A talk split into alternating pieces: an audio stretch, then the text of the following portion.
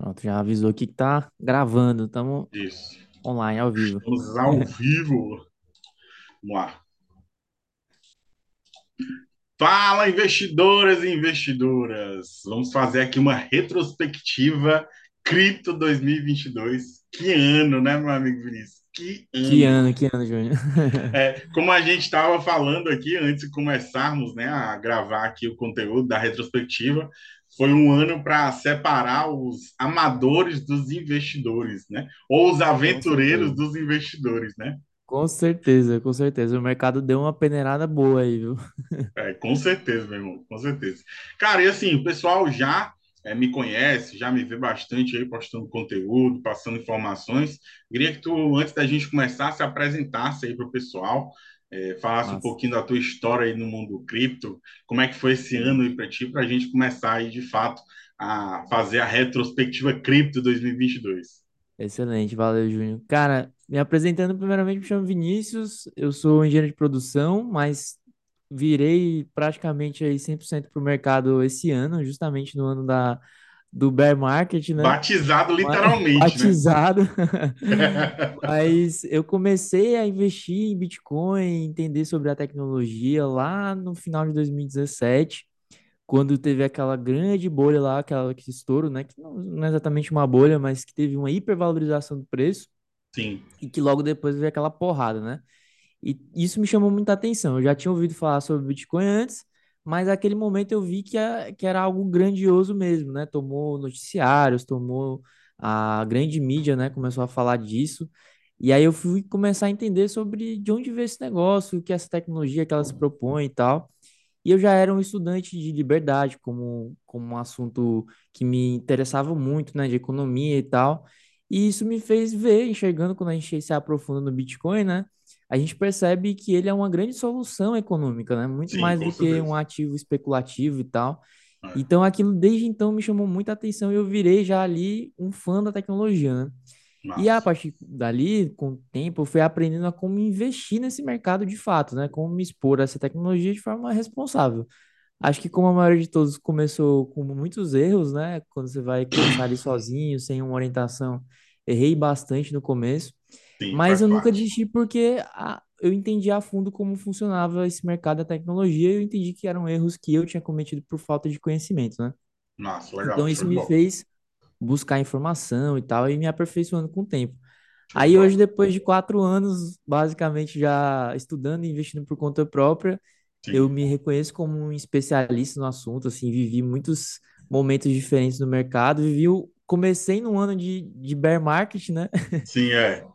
Já E começou depois benzão, né? já Comprando na bem promoção, né? Tu comprou na promoção ou comprou na alta e depois caiu? Como é que foi? Exato. Eu lembro até hoje da minha primeira compra, foi de 52 reais é, de Bitcoin que eu comprei na, no mercado Bitcoin, lá no pico, não exatamente no pico, mas muito próximo ali. Foi até uns Aham, 17 e tantos mil dólares, né? 19. aham, Eu sim. comprei ali próximo, ali por volta dos 16 e tal.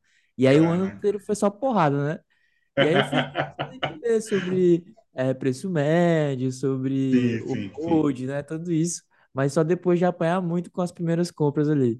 É. E é engraçado, bicho, quando a galera começa a comprar Bitcoin, principalmente depois que é, eles começam e começa a cair o preço. Que, ó, o cara, é porque assim, é questão de, de conhecimento mesmo, né? Você ter o mínimo do Conhecimento, do ativo e do mercado. É, e eu gosto muito de fazer essa comparação com o mercado, né? No mercado Sim. geral mesmo, comércio, vamos dizer assim. É No isso. comércio, se você compra, por exemplo, um celular, você comprou um celular no mês.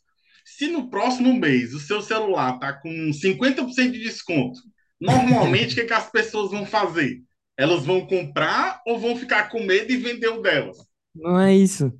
Tá Com certeza entendendo? vão querer comprar, né? É. Exatamente. Só que no mercado financeiro, isso não é nem no mundo cripto, é no mercado financeiro como um todo. totalmente diferente. O mercado financeiro é o único comércio do mundo onde, quando os ativos, né, os produtos entram em promoção, os clientes ficam com raiva. Qual é, a, qual é a, a lógica disso, bicho?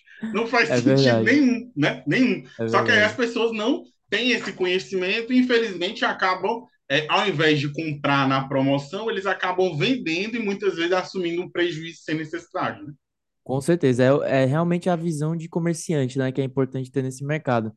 E, inclusive, assim, complementando um pouco desse meu início de trajetória no Bitcoin, foi justamente nesse ano que eu consegui aproveitar uma das maiores oportunidades, porque lá no final de 2018, né, que foi o ano da grande, que foi um ano de queda atrás de queda, é, e passou o ano inteiro dando pequenas esperanças, né, tipo, dava pequenas altas e depois mais queda, e todo Sim, mundo nessas pequenas altas dizia que, o- dizia que o mercado ia voltar a crescer e tudo, mas no final de 2018, que foi realmente aquela queda de 50% em um dia, né, uma coisa bem assustadora para quem não está acostumado, né? Sim, Ali eu já tinha um preparo para entender que aquilo era uma oportunidade de exposição para longo prazo, né? Eu já sim, entendia da tecnologia, entendia do mercado.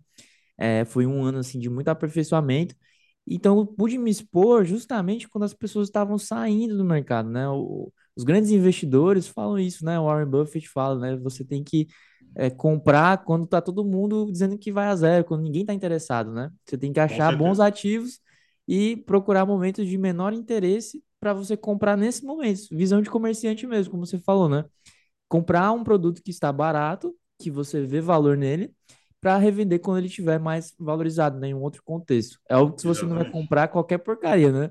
É, Por exemplo, você não vai comprar, por exemplo, um celular todo quebrado, Você não vai comprar um vai... Shiba, né? Porque ela caiu 50%.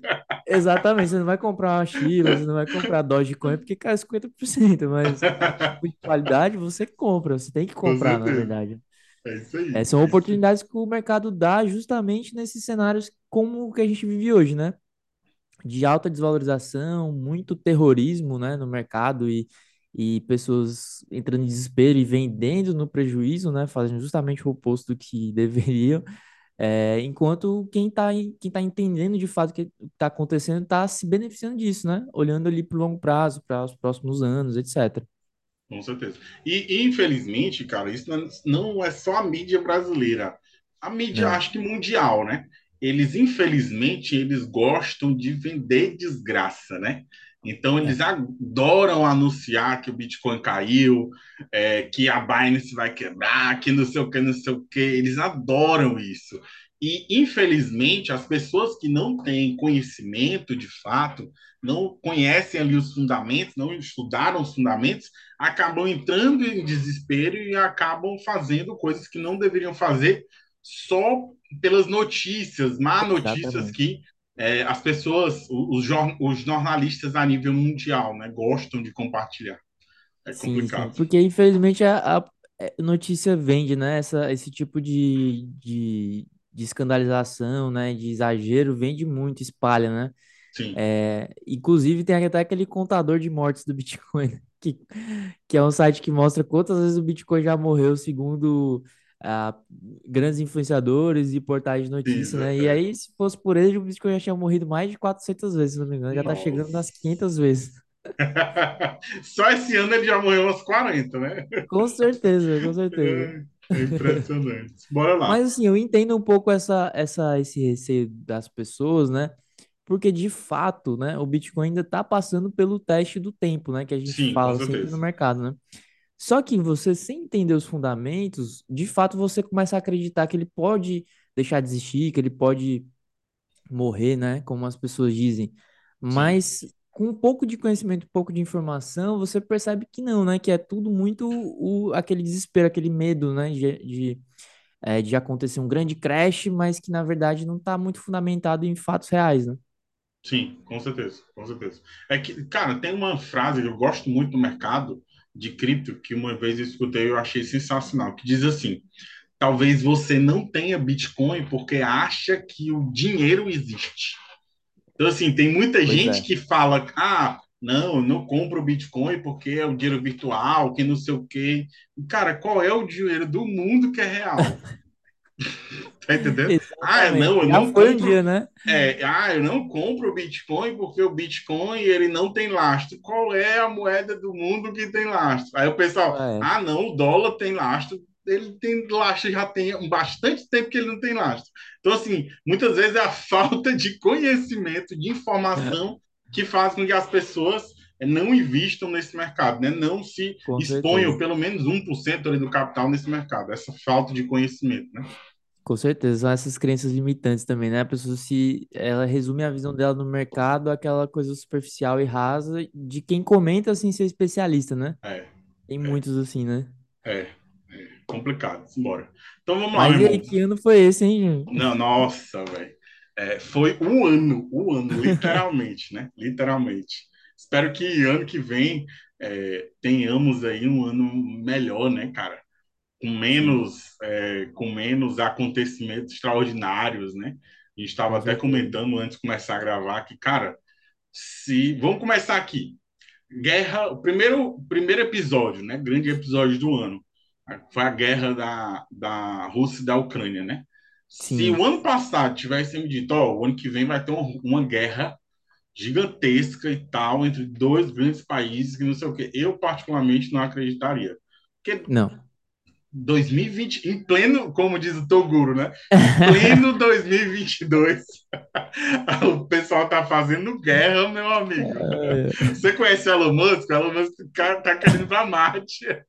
E o pessoal fazendo guerra, meu amigo. Não rola. Não absurdo. rola. É. Alguém avisa aí o pessoal que é para, para essa guerra, porque não rola, não, cara. Então, assim, De fato, é uma é, coisa que, que foi, foi pego, todo mundo foi pego de surpresa, porque a maioria das pessoas, a gente, eu falo por mim também, é, não entende tanto de geopolítica, né? sim, E sim, como a sim, gente sim. passou por muito tempo com a paz mundial, digamos assim, né? É. Sem, pelo menos quando se trata ali de eh, Ocidente, Entre né? aspas, né? Porque a guerra lá no, É, no Iraque estava rolando fazia não sei quantos anos, né? exatamente. Mas en- entre países do Ocidente, né? Pelo menos não tinha, não tinha rolado nenhum tipo de, de guerra, de conflito. Sim, sim, sim. Então a gente ficou acostumado com isso, sendo que É, quando você para para ver na história, isso acontece muito, né, com muita frequência e, e a gente pegou, foi pego desprevenido, sendo que quando a gente escuta especialistas, eles dizem que é mais comum do que a gente pode imaginar, né? Por conta da é. nossa experiência geracional aí, a gente foi pego de surpresa, né? Mas que loucura, né? Pela primeira vez, eu pelo menos pela primeira vez passo por uma situação dessa aí. Com certeza, com certeza. E isso foi um do, assim, acredito que tenha sido o pontapé para a queda dos mercados, não, não só do mercado de cripto, né? Que é outra coisa que os, as pessoas não entendem, que o mercado de cripto hoje, da forma que está, a queda que teve, não é só devido a, a só os acontecimentos que derrubaram o mercado de cripto. Não. É um cenário macro, né? E hoje não tem como o Bitcoin. Ah, eu queria muito que o Bitcoin tivesse 100 mil dólares. Só que Claro. no cenário macro não tem como tá. Não, não, não faz sentido, né? Porque Uhum. a macroeconomia não tá legal. Então, Sim, consequentemente, são uma série de fatores que vão fazer ali com que o preço do Bitcoin é, caia, né? Como com caiu esse ano. E tem até algumas pessoas também, inclusive eu fiz uma postagem, é, sempre que eu, é, eu já até percebi uma coisa, fica até um insight de refletir, quando começar, quando voltar, né, a gerar conteúdo mais no TikTok. Cara, todas as vezes que eu falo de Bitcoin é, no TikTok, viraliza o vídeo. E, e, essa semana eu fiz uma postagem sobre o Bitcoin. Aí teve um cara que comentou: Ah, e o Bitcoin e o Ethereum caiu mais de 50% esse ano, não sei o quê.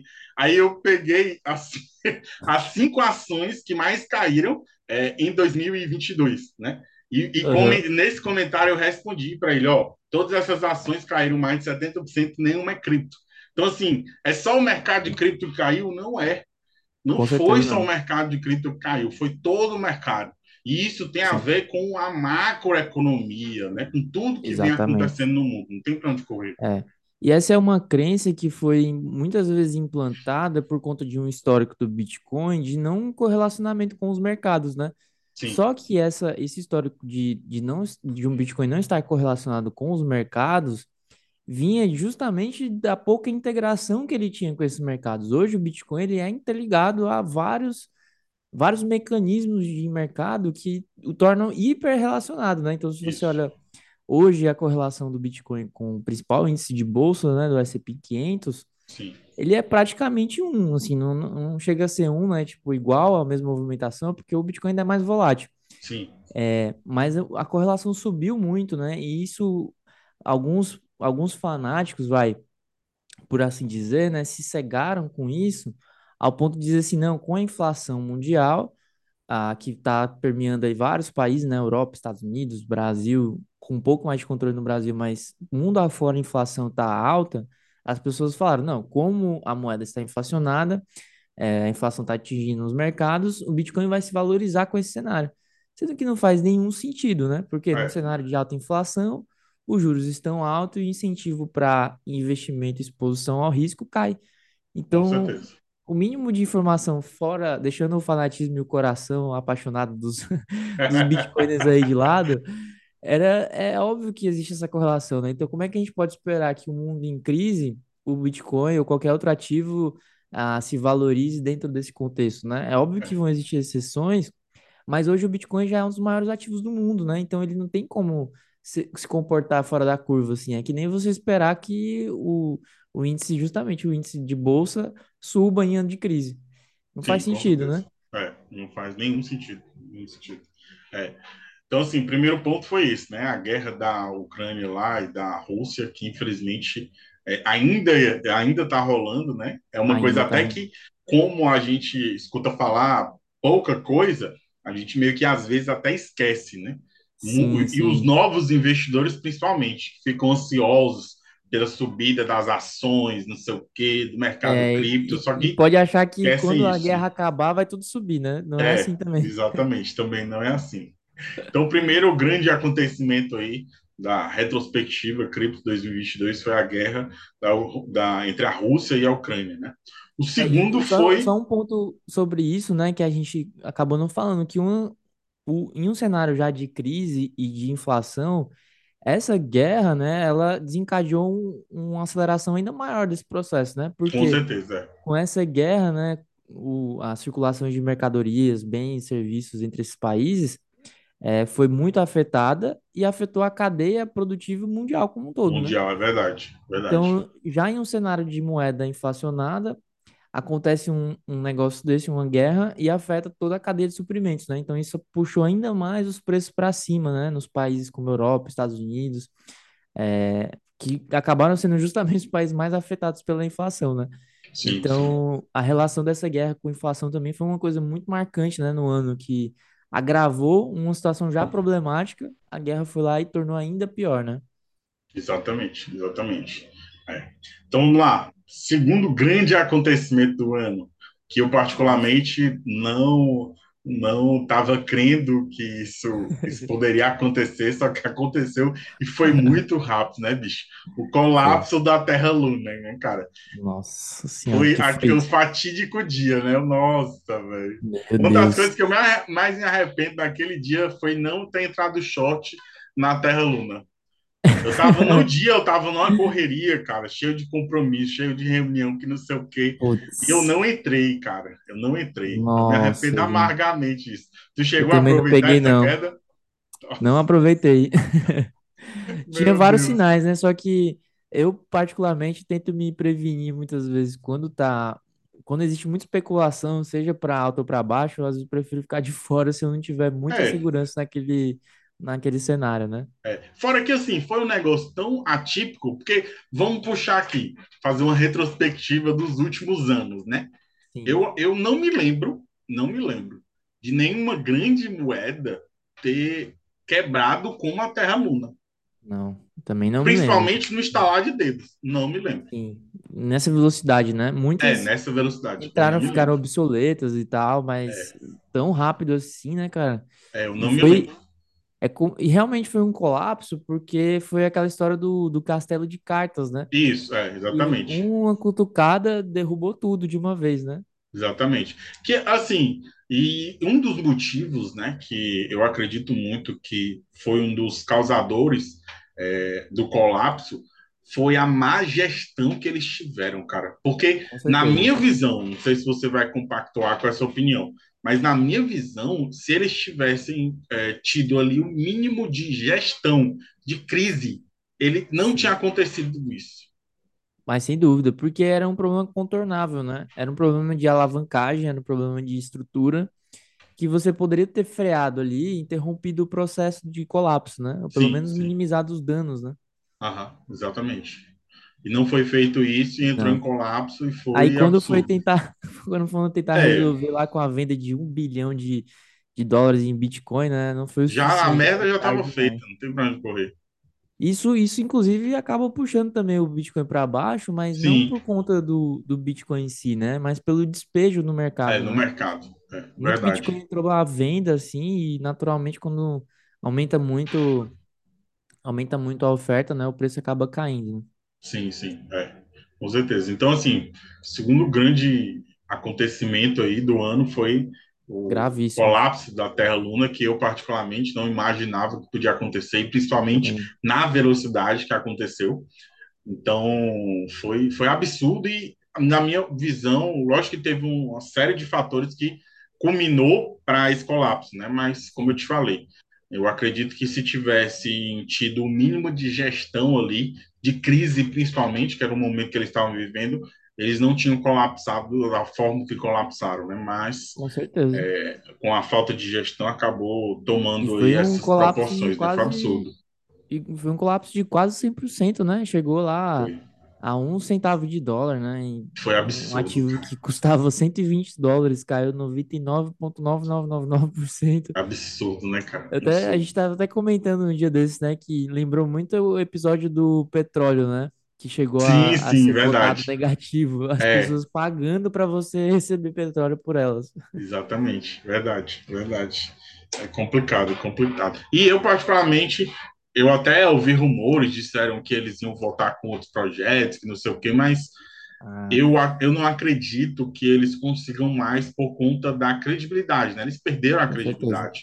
É que Total, nem perderam tudo. o doidão lá da FTX, que a gente vai abordar daqui a pouco. É a mesma coisa que daqui a um ano ele, ah, não, vou montar uma corretora de novo. Quem é o louco que vai botar dinheiro lá, né, velho? Eu, O cara que particularmente, teve dinheiro para pagar a própria fiança, mas não teve é, para devolver o dinheiro dos é investidores, né? complicado. Então, assim, a, a confiança da, dos, dos criadores, né, dos fundadores da Terra Luna foi abalada total e provavelmente Nossa, foi eles nunca mais conseguiram criar com algum certeza, né? projeto no Porque mercado, né? o- qual- qual- praticamente todos os empreendimentos de grande escala como esse, eles dependem do crédito, né? Isso, Dependem de investidores ou de credores que confiem. Então, a confiança é um pilar fundamental, né, em grandes negócios. Então, a Verdade. perda de confiança e a responsabilidade desses, desses gestores aí não tem como ser recuperada mais, né? E, Com certeza. infelizmente, muita gente perdeu muito com isso, né? Tem, era um projeto que, que tinha um, um certo fanatismo de algumas pessoas de acreditar naquela, naquela ideia, né, de uma stablecoin algorítmica, né, que se É, autorregulava e tal. E foi por água abaixo muito rápido e muita gente ficou no barco enquanto ele afundava, né? sim, com certeza. Com E certeza. afundou junto. Verdade, verdade. Bora nós. Vamos Então vamos para o terceiro ponto, né? O terceiro grande acontecimento aí do ano foi é, o aumento, né, da inflação dos Estados Unidos, Nossa que eu acredito até que eles demoraram a começar a aumentar os juros, né? Com certeza. É, e a inflação, cara, é, já era previsto. Eu até comentava muito isso com os mentorados, né? Com os nossos mentorados dessa questão do de 2020, né, da pandemia, Sim. de terem despejado muito dinheiro, muitos dólares no mercado, né? E, e a maioria das pessoas não sabem disso, né? Que mais de 40% de todo o dólar circulante no mundo foi injetado só em 2020. Então, quando o Fed falava que ia fazer uma injeção no mercado, ele não falava de um bilhão, ele falava de um trilhão de dólares. É Sim, muito dinheiro, cara. E essa conta, ela ia chegar, né? Só que a maioria das pessoas não tem esse, essa noção, né? Da, da inflação, do, do que é a inflação, por que acontece a inflação e por aí vai. E eu acredito que eles retardaram muito isso, de não começarem a aumentar os juros para tentar conter a inflação e deixaram isso acumular, acumular, até que quando começou de fato a ter que aumentar os juros, tiveram que aumentar mais do que precisava, entre aspas, né? Tiveram que eu meio que, ó, tem que acelerar o processo aqui para tentar conter a inflação, porque senão o negócio vai ficar feio, né? E já É, estão o, falando, até tu comentou, né? Já estão falando novo pacote de 1.7. Nossa, velho. isso é muito doido. É porque, infelizmente, né, a gente vive numa sociedade, não só aqui no Brasil, mas no mundo inteiro, que ninguém é ensinado sobre como o dinheiro funciona de verdade, né? Isso, os mecanismos por trás de Banco Central, o que que... E não é nada assim obscuro, né? Não é teoria da conspiração, é de fato aquelas coisas que como como funciona, né? Que tipo de regulação eles podem fazer, como eles podem impactar o mercado e o bolso das pessoas, né? Então, quando a gente fala uma informação como essa, né, de 40% dos dólares de circulação terem sido emitidos no ano 2020, muita gente nem sabe que Banco Central tem o poder de gerar e criar moeda, né? sim, Literalmente. sim, Que é um simples. é, se for resumir muito bem, é basicamente um computador que, se um grupo lá de. Não sei nem quantas pessoas, mas vamos supor, um, um grupo pequeno de gestores lá e diretores do Fed, né, o Banco Central Americano, decidirem imputar lá um trilhão ou 10 trilhões, eles têm total autonomia para isso. E simplesmente isso afeta muito mais as pessoas justamente mais pobres, né? Porque sim, quem tem o poder de compra mais baixo são as pessoas que vão ser mais afetadas nesse cenário, né? Então, a tendência é que bancos centrais acabem gerando o empobrecimento da população com a tentativa de sanar aquela dor ali imediata, né? Do, da crise por conta do Covid, né? Pessoas que saíram dos seus empregos, etc e tal ela remedia ali no momento, né, com, com os auxílios e tudo mais, sendo que no longo prazo acaba, acaba se gerando um problema muito mais grave, né?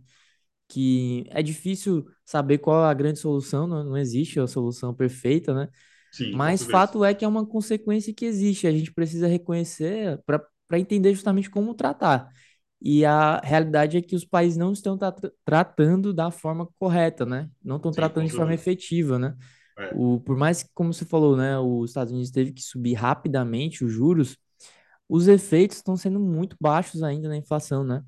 Ah, tá muito longe ainda da meta dos Estados Unidos, né? A gente está mais do que o dobro do, do que a, a, a inflação alvo, né? De 3, 2,5%. Lá passa dos 6, 7%. Chegou a 10%, né? Maior inflação em 40 anos nos Estados Unidos. Absurdo, né, bicho? E Tá maior que a inflação do Brasil, né? maior do que a inflação do Brasil, que é um país com a moeda fraca, né? É. Mas que foi uma das moedas que mais ficou fortes aí do- durante o ano 2022, né? Que Justamente porque inclusive, aqui no Brasil tem um, o dispositivo do Banco Central brasileiro é um pouco diferente, né, do Banco Central americano. Então, aqui no Brasil, o Banco Central não tem exatamente esse poder de emitir moeda diretamente, né? Ele faz isso por outros meios, mais indiretos e tal. Então, acaba tendo um, é, um pouco menos poder de gerar inflação, tanto quanto o governo americano tem, né? sim, com certeza. E, e eu acredito muito, cara, que esse reflexo da inflação aqui no Brasil é, ser menor do que a, a inflação dos Estados Unidos e ser uma das menores inflações é, do mundo, né? É, e a gente, esse ano, ter tido um processo de deflação, cara, foi muito a gestão que nós tivemos na, no Covid em 2020. com certeza, com Porque, certeza. assim, por exemplo, enquanto o mundo estava estava emitindo dinheiro desenfreadamente, o Brasil estava o quê? Estava se organizando o máximo possível para não precisar fazer isso. Então, por exemplo, na época, de, na época do Covid, o dólar chegou a quase seis, né? É, e todo mundo criticava o governo, ai, que não sei o quê, que o dólar tá muito caro, não sei o quê, não sei o quê. Só que assim, você vai, vai é, entendendo né, o cenário macro. A, a maioria das pessoas não sabe que é, o Banco Central teve um lucro absurdo em 2020 de mais de Exatamente. 300 bilhões de reais só com operações cambiais. Ou seja, eles fizeram meio que um trade ali no mercado. Fizeram, né? O Paulo Guedes, o maior trader do Brasil, viu? Paulo Guedes, maior trader do Brasil, fez ali uns, alguns trades, deu mais Rapaz, de dia que ele lançar a 300. mentoria dele, viu? É, exatamente. Viu? Eu faço questão de comprar, viu? Dependendo do preço, né? Então, o tio, o tio Paulo Guedes ali fez um trade, Aham. alguns trades, e o Banco Central teve mais de 300 bilhões de lucros com operações cambiais e repassou isso para a União. Então, assim, cara, isso é muito dinheiro, muito dinheiro, e isso ajudou, com certeza, foi um dos motivos a gente não ter uma inflação tão absurda como outros países do mundo. A Argentina aí, a previsão é que feche com 100% de, sim. de inflação no ano, né? E a gente conseguir, depois de uma, de uma pandemia, a gente ainda, tá, ainda está em pandemia, né, mas diminuiu bastante, é, depois de uma guerra né, que a gente ainda está vivendo, a gente conseguir ter uma, uma deflação no mercado. Né? Então, isso tudo foi resultado de uma boa gestão que nós tivemos na economia aí desde 2020, é, mesmo no cenário caótico que nós nunca tínhamos vivido, né, cara? É assim, né? No geral, economicamente, né? Somado isso, esse fator, né? Do, do, do lucro do Banco Central com lucros das né? estatais, né? É, principalmente ali Petrobras, com, por ser uma commodity global que estava em alta, né? E o governo brasileiro soube aproveitar isso. É, basicamente, os custos ali de auxílio emergencial, dos pacotes anticrise, né? Foram Sim. praticamente todos ali cobertos com esse tipo de iniciativa, né? Sim, Não foi certeza. um dinheiro gerado novo, né? Na verdade, foi uma, uma geração de dinheiro com eficiência do governo e do Banco Central que permitiu o custeio desses gastos sem comprometer o lado fiscal do Brasil e, e a impressão de moeda, né? Que seria um, algo que impactaria muito na inflação agora, esse ano e, e para os próximos anos. Então, a gente teve um ano ruim, que era um ano de, de inflação inevitável, mas que os remédios que a gente tomou foram os remédios mais sustentáveis para o longo prazo, né? Principalmente quando você compara aí o que outras economias fizeram, né? Então, isso é algo muito importante do, do, da herança aí do Paulo Guedes, é, que ficou de exemplo para o mundo, né? Bancos centrais no mundo inteiro não, não conseguiram fazer o que, o que o Banco Central brasileiro fez, e foi um, uma das moedas aí em 2022 que mais teve ganho real, né? Quando a gente olha para o Brasil com inflação e taxa de juros, era um dos países mais lucrativos para se investir no, no ano, né? É, em, questão de título da, da dívida do governo, né? Sim, sim. É, então tinha juros real, de fato, investindo no Brasil, enquanto o mundo afora, Estados Unidos, Europa, Japão, qualquer investidor que se expõe ali a títulos de dívida do governo tá tendo prejuízo real, né? Tá. É, tem ali pode até ter uma taxa de juros positiva, mas como a inflação da moeda está mais alta, ele acaba tendo perca de poder de compra com o seu capital ali investido, né? E no Brasil foi muito, muito diferente esse cenário, né? O que é algo extremamente positivo para a gente como economia, né? Com certeza, com certeza. Fortalece o real, fortalece a, a economia, dá, dá para a gente um pouco mais de estabilidade. E agora o problema é o que vem pela frente aí, né? Mas isso são sendo os próximos capítulos que a gente vai ter é. que pagar para ver, né? É verdade. Nós, temos, nós vamos ter que pagar, literalmente, sem literalmente. ver, né? Porque a gente não sabe nem o tamanho do, do rombo que vem por aí, né? Literalmente. Nem falar disso. Só comprem Bitcoin, pessoal. Comprem Bitcoin. Comprem Bitcoin. um conselho que a gente pode dar. Comprem Bitcoin. Exatamente. e fujam para as colinas. Uhum. Comprem Bitcoin e fujam para as colinas. Plantem as próprias comidas em casa. É verdade, é verdade. Plantar tomate, é plantar cebolinha, fazer tudo em casa. É isso aí. Então vamos lá.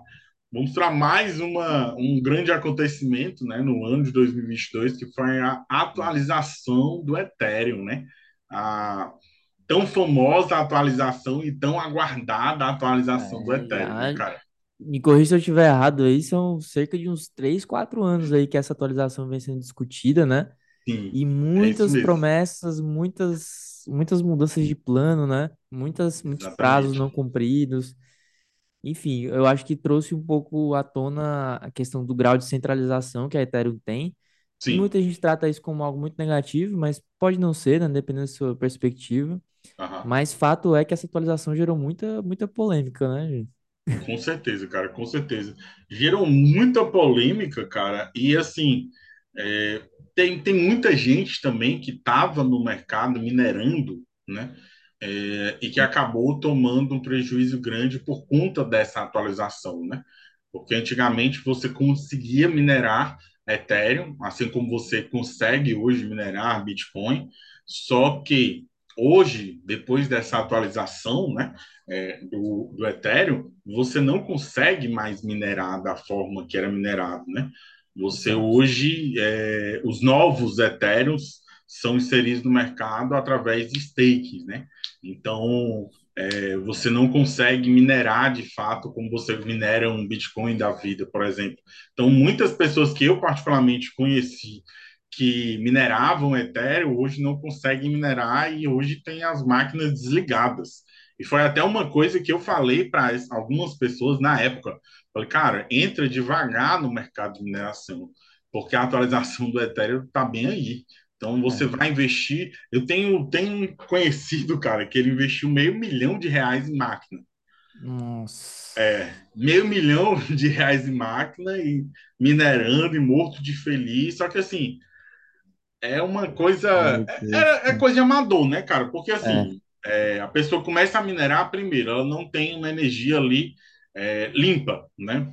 Ela usa. Principalmente no Brasil, né? Cara, a energia no Brasil é um absurdo, cara. Absurdo. Então, primeiro de tudo, primeiro erro é esse. Segundo, ela não tem uma energia de fato centralizada somente para a mineração. Então, na verdade, ele nem sabia quanto gastava de energia. E terceiro, ele começou a investir no mercado em que ele nem conhecia.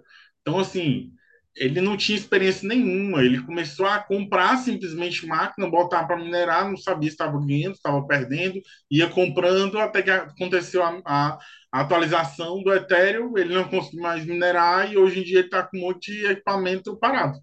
Resumo hum, da história. E é tem tipo várias tipo de... e várias pessoas que ficaram dessa forma, né?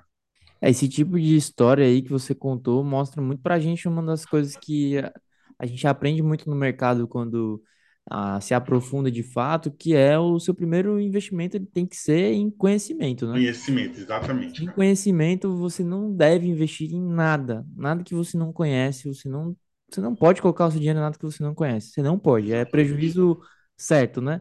Se você quer perder dinheiro, faça isso, você vai é. perder dinheiro. A receita, a receita de perder dinheiro, vai, é. repete aí. É aquela coisa, a gente não sabe a receita do sucesso, né? Mas a receita do fracasso é essa, é investir em alguma coisa que você não conhece. Com certeza, verdade. Essa é a e, e é o que a, as pessoas, a maioria das pessoas fazem, né?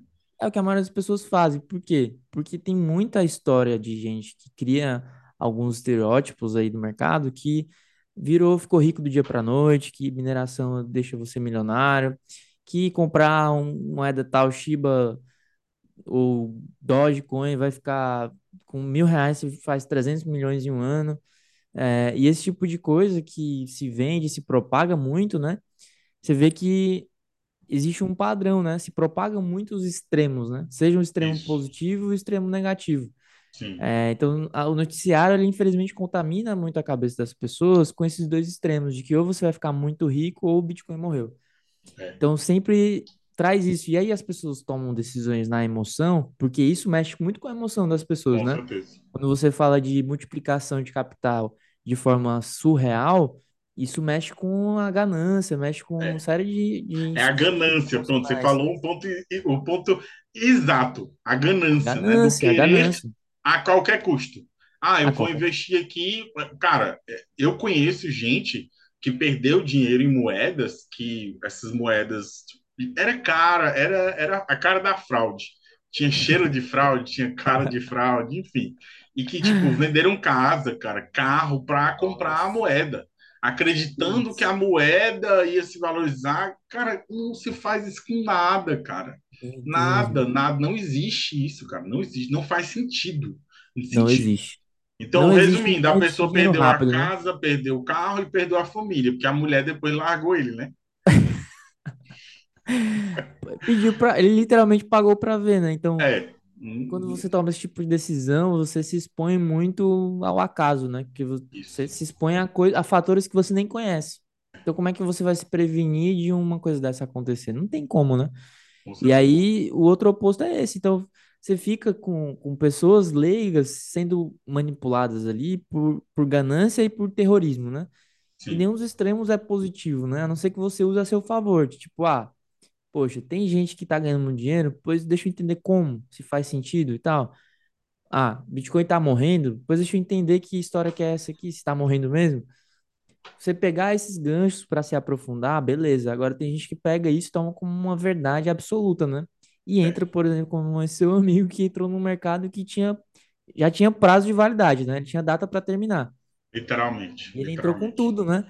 É, e falta de aviso não foi, cara. Não foi, mas. É teimosia. É, é burrice mesmo, é burrice. Burrice mesmo, burrice mesmo. É burrice, não é teimosia, é burrice, porque não é faz sentido, cara. Não faz sentido. Então, essa atualização aí do Ethereum é, deixou aí muitas pessoas é, que mineravam aí, né, que estavam se aventurando na mineração sem conseguir minerar, inclusive já passando para o próximo tópico, é, uma das maiores mineradoras do mundo, né, pediu falência. E assim, isso tudo não se dá somente a atualização do Ethereum, né? Se dá Sim. o cenário macro, porque hoje o custo de mineração de um Bitcoin é mais barato hoje você comprar um Bitcoin no mercado do que você minerar. Com porque a, a, a, o custo de mineração hoje está muito alto, é, comparado ao preço do Bitcoin do mercado, que inclusive Sim. é um dos pontos que eu acredito muito que muito em breve a gente vai ver o Bitcoin acima dos 20 mil dólares, né? Voltar aí para acima da casa dos 20 mil dólares, que inclusive antes da, do colapso, né, que é o próximo ponto do colapso da FTX, a gente viu o Bitcoin acima de novo dos 20 mil dólares, né? E ele estava indo lindamente, cara, eu me lembro. tava lindo, tava, tava lindo a recuperação. Nossa, tava lindo, tava lindo. Tudo verdinho, o operacional tava sensacional. tava sensacional. Então, assim, o preço hoje do Bitcoin, ele tá é muito mais barato comprar no mercado do que minerar. Sim. E, consequentemente, eu acredito que tudo isso vai é, impactar num preço do Bitcoin muito em breve e que tem que existir essa correção é, positiva, né, para o Bitcoin, para o mercado continuar saudável, né, cara? Porque, é porque nem os mineradores que... hoje estão conseguindo minerar, né? É que eu acho assim, eu tenho uma visão seguinte, Júnior, que esses mercados, como o Bitcoin principalmente, que são muito voláteis e de muito risco, né? Ou seja, quem está com capital exposto entende o risco desse mercado. Sim eles acabam saturando o movimento de queda mais rápido do que o restante do mercado. Assim como eles formam os seus picos e as suas máximas antes de todo o resto do mercado, eu acredito que eles também formam as mínimas antes. Então, eu acredito, não sei se chegamos à mínima ou não, essa resposta ninguém tem, tá? Quem dá essa certeza para você tá querendo te enganar. Mas a tendência é que a gente esteja cada vez mais próximo. Por quê? Hoje a gente já está em um cenário que as maiores forças de de preço dentro do mercado do Bitcoin, tirando todo esse aspecto macroeconômico, né? Que ainda vai influenciar muito, mas dentro do mercado de Bitcoin, ou seja, os incentivos dentro do mercado, eles estão muito mais voltados para saturação de queda. Um deles é esse que você falou, né? Do preço, custo de mineração estar mais alto do que o preço do Bitcoin no mercado, isso reduz a pressão de venda dos mineradores, né? Então é Sim. é menos Bitcoin à venda, queda de oferta. A outra coisa que traz muito essa pressão de, de que reduz muito a pressão de venda é justamente o Bitcoin hoje estará um preço abaixo da média de compra das pessoas do mercado. Né? O preço médio do mercado está acima dos 20 mil dólares. Está próximo ali, em torno dos 20, né? E o Bitcoin aí girando em torno de 16, 17. Então, isso faz com que os investidores tenham mínimo incentivo para a venda uh, não só os mineradores, mas também quem tem Bitcoin não tem incentivo nenhum para vender agora, a não Sim, ser pelo medo, né? É. E o medo já, já limpou muita gente desse mercado. Então, isso traz para a gente para esse ponto, né, de que talvez o Bitcoin tenha saturado esse movimento antes mesmo dos outros mercados. Então, a gente pode, de repente, ver esse fenômeno aí de mercados continuarem em queda e talvez o Bitcoin não cair tanto mais assim, porque realmente a queda está saturando. Não Isso. sabemos se chegou no fundo ainda, né? Mas ela está muito próximo de saturar. Não sei certeza. se você concorda comigo aí. Concordo, concordo, concordo, concordo 100%. E assim, cara, eu particularmente, e fica até um insight aí para os novos investidores, né, que estão no mercado, eu uhum. particularmente gosto muito de fazer preço médio no Bitcoin com diferença de mil dólares. Ah, Ou seja, boa. cara, o Bitcoin hoje está 17 mil dólares. Beleza se cair para 16 mil, eu vou comprar mais. Uhum. Ah, o Bitcoin caiu para 15 mil, eu vou comprar mais um pouco. E eu vou fazendo preço médio, eu vou comprando Bitcoin para aproveitar de fato todas essas quedas, porque não adianta nada. Por exemplo, é, eu conheço pessoas que estão esperando o Bitcoin chegar a 15 mil dólares para comprar. O Bitcoin chegou à mínima de 15 mil e menos de 15.500 dólares e a pessoa não comprou. Agora pergunta se ela tem uma ordem posicionada. Não. ela acha que o Bitcoin vai chegar a 15 mil, vai sair em todos os jornais e que ela vai entrar na corretora e comprar, entendeu? Enquanto Uhum. isso, eu particularmente estou aproveitando todas as oportunidades de queda que o mercado dá, Com com essa diferença de mil dólares. Ponto. E estou com fazendo certeza. todos os meus aportes, comprando regularmente, ponto final. Não estou Essa é vendendo casa, estratégia. não estou vendendo nada disso para comprar. Eu estou comprando seguindo um cronograma de compras e seguindo um gerenciamento e os aportes mensais, ponto final. É, e tem mais, né? Essa é a grande mudança de perspectiva que a gente tem um papel de trazer para as pessoas, né? Que é Bitcoin como um investimento a longo prazo. Bitcoin Exatamente. não é para amanhã, não é para semana que vem que você vai ficar lucrando com Bitcoin aí todos os dias. A não ser que você se especialize ali em operações de curto prazo. Mas Sim. como investidor, o Bitcoin ele é um dos melhores ativos para você se expor a longo prazo. Cara, É, vou até te contar um caso que aconteceu com um amigo meu. É, ah, em 2017, cara, eu conheci o Bitcoin no final de 2016. Em 2017, eu conversando com um amigo, eu comentei para ele do Bitcoin que eu tinha comprado e tal, já tinha dado lucro bacana, que não sei o que mais. Eu estava guardando e eu comentei com ele. Aí ele falou, cara, me ajuda a comprar. E eu ajudei a comprar. Eu hum, ajudei esse cara a comprar, me lembro até hoje. Foi no começo de 2017 e ele comprou cada Bitcoin a 3.500 reais. Ele comprou nossa, dois Bitcoins. Só que aí o que nossa. acontece? Ele comprou esse Bitcoin e ele achou que os 7 mil reais ia se transformar em 70 mil reais uma semana. E não foi isso que aconteceu, né? e não foi isso que aconteceu. E, tipo, ah, o Bitcoin subiu um pouquinho e tal, não sei o quê, e depois caiu, aí ficou nessa volatilidade, né? Não tem pra onde correr. Sim. Aí ele chegou para mim e falou: E aí, Júnior, o que é que eu faço com esse Bitcoin? O cara, esquece que tu tem ele, esquece. Esquece. Mexe daqui a 5 anos, 10 anos, esquece isso. Aí ele, não, pô, mas eu vou vender isso. O cara não vende. Esses Hum, 7 mil reais, ele, na época, ele tava ganhando uns 50 mil reais por mês, sabe? Não, não fazia diferença nenhuma na vida dele, aqueles 7 mil reais. Aham. cara, hoje, esses 7 mil reais faz alguma diferença na tua vida? Ele, nenhuma. Então pronto, esquece que tu tem. Ele vendeu, Putz. ele vendeu. Só que aí eu fiz questão Em 2021, quando o Bitcoin chegou a 369 mil reais, né? É, eu fiz questão de ligar para ele e falar: Ei, tu lembra daquele Bitcoin que tu comprou em 2017? Aí ele lembra, pois é, chegou a 369 mil reais hoje. Ou seja, ele ia ter uma valorização de mais de 100 vezes. Mais de 100 vezes, cara. E ele esperando 10, né? Só que ele, o prazo dele era o problema, né? Cara, e assim, 2017 para 2021, cara. Olha que que o se tempo valoriza 100 disso, vezes, cara. né?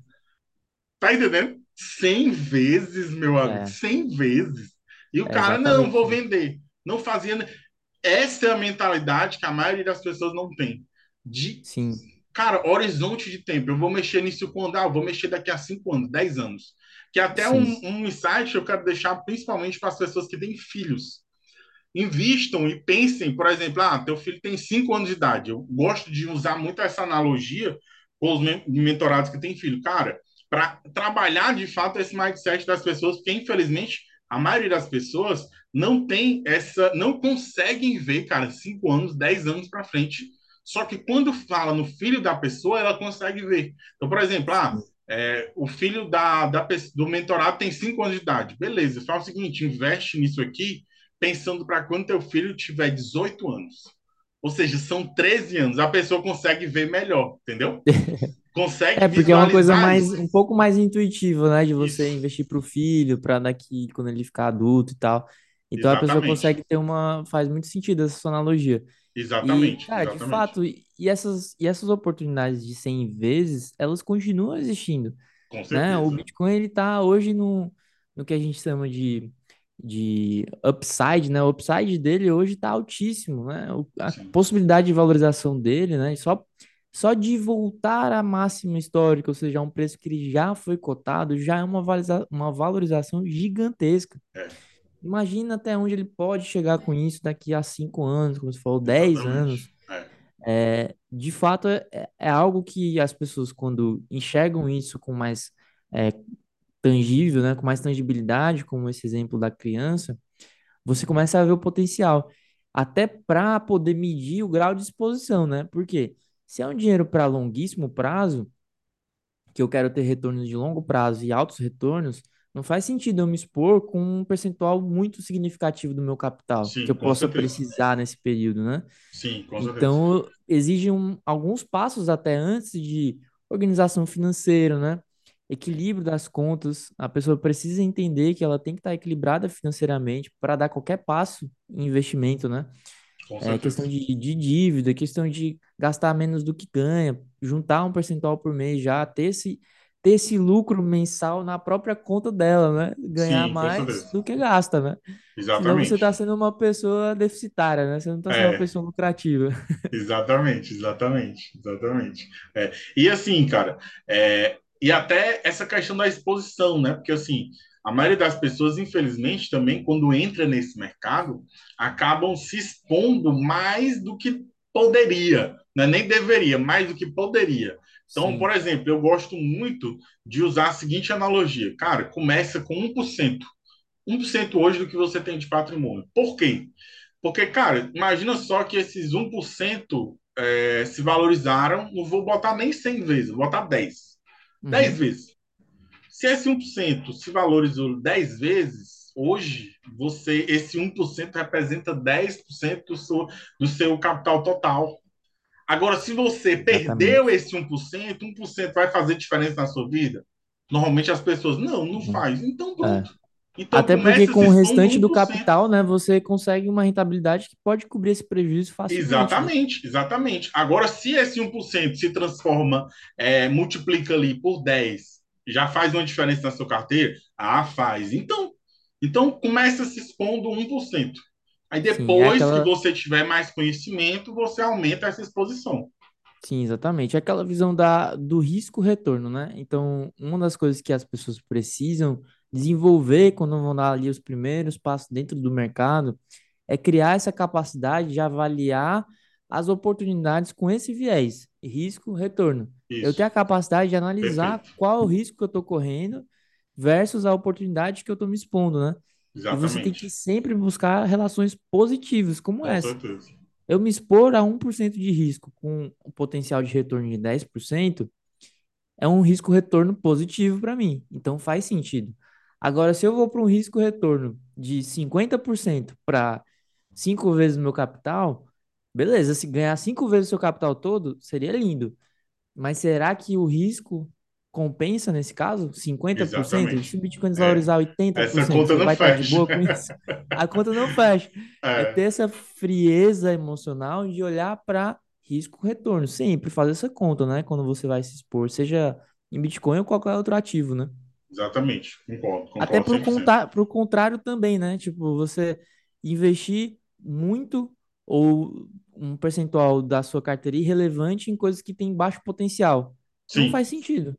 Se for para me expor em tesouro direto, que seja uma parte que eu queira conservar do meu Com capital. certeza. Não que eu queira Verdade. multiplicar. É, Porque se eu quiser multiplicar, não faz sentido, né? é, exatamente, exatamente. Concordo, concordo, 100%. E mais, mais um ponto aí dessa retrospectiva Cripto Eita, 2022, chegou. Que foi um acontecimento também recente, né? E que Sim. particularmente, cara, não, não passou pela minha cabeça, só que vem aquela, aquela questão que a gente abordou na, no colapso da Terra-Luna, né? E que, cara, Sim, não tem para onde correr. É, o mercado está sujeito a isso, né? Que foi o sim. colapso da FTX, né, cara? Que foi um negócio também ali muito rápido eu comecei, eu me lembro que eu comecei a escutar no sábado, estava me preparando para viajar.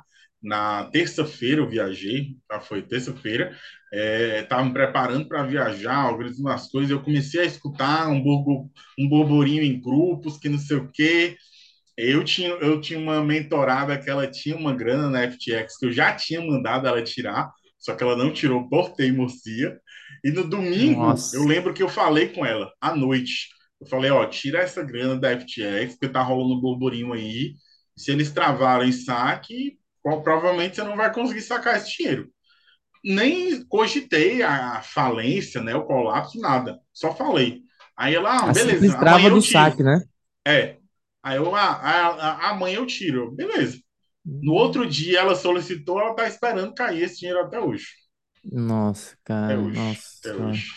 E para o pessoal entender um pouco, né, o que foi esse colapso aí, é, isso tem a ver de novo com tem semelhanças com a questão da Terra-Luna, né? Tem até algumas Sim, conexões aí entre esses fatos, né, também. sim, sim, sim. Mas tudo tem a ver com o que a gente chama de alavancagem no mercado, né? Que é você com, com um capital inferior se expor a, a riscos muito grandes que podem destruir esse, esse seu capital, que seria o lastro de fato de um negócio, né? Sim, Como seria eu me expor aqui em Bitcoin com 100% do meu capital e eu tô correndo o risco de ruína, né? Porque eu com colocando certeza. todo o meu capital a um risco de oscilação muito grande. E foi, resumidamente, mais ou menos isso que a FTX fez de errado, né? Ela expôs o seu capital, que seria o, o lastro ali da, da exchange, né? Da corretora, a uma volatilidade muito alta, né? E a, e a alavancagem muito alta. Então, as oscilações de mercado num ano como esse trouxeram para eles a ruína. Então foi muita irresponsabilidade de alocação de dinheiro, para mostrar que é, não só pequenos investidores cometem esse tipo de erro, né? Mas grandes investidores também cometem. Com E certeza. nesse caso aí tá agravado até por um certo mau caratismo, né? Ali Com de certeza. Aquele cara, é, ele realmente é, tinha que ser preso porque ele é realmente um bandido, cara. Porque não tem outra é. palavra, não tem outro adjetivo para aquele cara. É um bandido, ele, ele literalmente. alavancou, tipo, ele fez o que eu tava falando, né, de alavancar, só que ele não alavancou o dinheiro dele. Ele Isso, alavancou o cara. capital dos dos clientes da clientes, corretora, cara. né? Isso, dos clientes. E assim, cara, eu particularmente é, acredito que foi até meio que não foi nem responsabilidade. Foi também, né?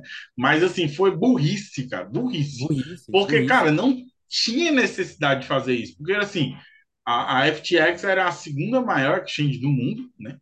É, e tinha crescimento, um, né? Em crescimento, crescimento expansão. absurdo. O cara foi capa da Forbes. Inclusive, eu fiz uma postagem no, no Business Club é, sobre ele, porque realmente era, cara, um sucesso, né?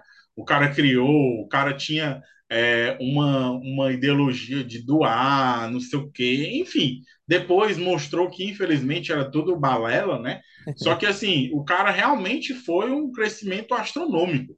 Só que ele não precisava dessa ganância, ganância literalmente, é, do querer a qualquer custo, de alavancar o dinheiro de cliente. Não precisava disso. O cara já era multimilionário só com taxa, só com taxa da FTX. Todos os, os sócios da, da empresa também eram.